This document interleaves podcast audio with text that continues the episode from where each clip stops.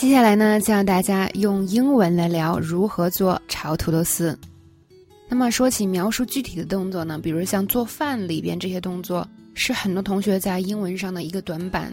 想一想这个做饭啊，煎炒烹炸、削皮儿、切丝儿、爆锅，真是想想就难啊，都不知道怎么说。但其实呢，这部分的英语并不难，只是呢，我们在学校里没有怎么接触过这方面的词汇啊、表达呀。一旦你开始接触并且积累呢，你就会发现，哎，它也是蛮好掌握的。但是呢，我们需要一个过程，所以这节课呢，就是嗯，如果你以前没有学过的话啊，它就是你的一个起点。我们来看一下如何用这些很棒的词汇来描述具体的动作。那么当然，我们也会有其他的课程来教大家这方面的知识的。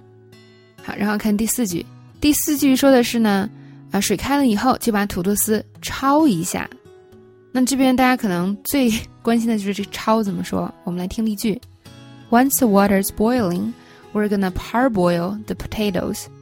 关键词就是这个 parboil，它指的是焯水。那焯水呢？做饭的同学肯定知道，就是短时间的把一个东西煮一下。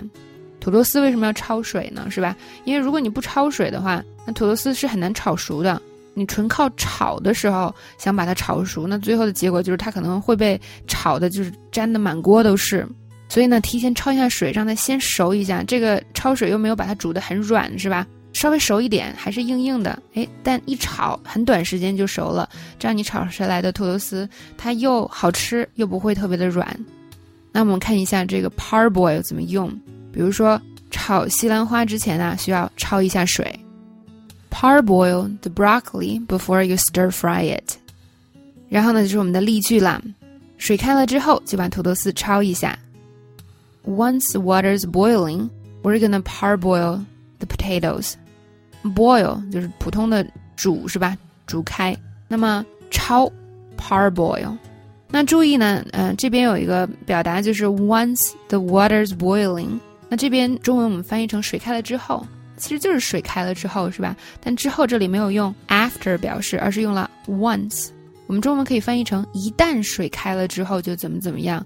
但是呢，其实英文里最主要的意思不是这个，而是说水开了之后，after 意思是这个，但是却不用 after 来表示。那很多这样的表达呢，很少用 after。中文呢，一旦说到就是什么之后，我们就习惯性的想到 after，是吧？所以怎么解决这个问题呢？就是我们要多看，就是外国人是怎么表达的。时间长了，在这种情景下，你就会像他一样习惯性的表达，而不是用中文这个之后来来翻译。怎么样？有没有觉得特别实用呢？那么关于做饭呢，我们之后还会出其他的课程，所以大家呢不必觉得说啊，这里边有好多词，那我还没有感觉一下子没有记住。